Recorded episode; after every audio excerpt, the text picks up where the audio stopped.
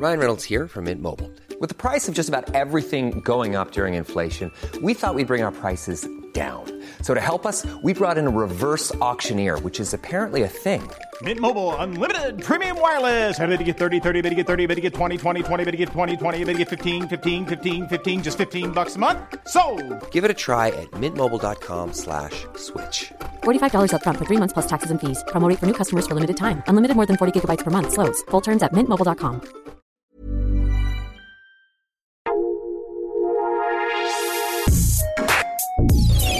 Escucha la opinión de Sergio Sarmiento, quien te invita a reflexionar todos los días con la noticia del día.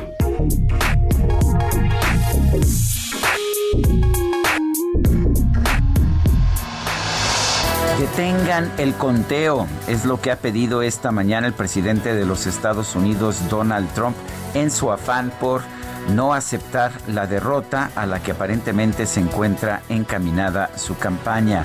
Detengan el conteo. Lo que está pidiendo es algo esencialmente antidemocrático, no contar los votos que los ciudadanos de los Estados Unidos han emitido para elegir al próximo presidente de esa nación. Donald Trump está recurriendo a una táctica, a una estrategia muy utilizada en nuestro país. Cuando pierden los políticos mexicanos una elección, siempre dicen que es producto de un fraude.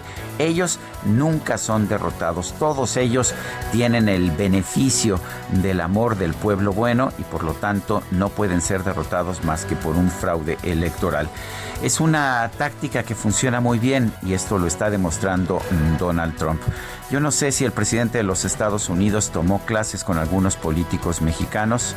Lo que sí me queda muy claro es que está utilizando esta estrategia y lo está haciendo de una forma muy peligrosa para el país, porque cuando les dices a tus seguidores, seguidores que han votado con, por ti con pasión, con todos los deseos de tener un país con, uh, con, ciertos tipos de objetivos, con ciertos tipos de leyes, el que les digas que ha habido un fraude electoral es promover la violencia. Y me parece, me parece muy peligroso el juego que está en que está incurriendo el presidente Donald Trump de los Estados Unidos. Yo soy Sergio Sarmiento y lo invito a reflexionar.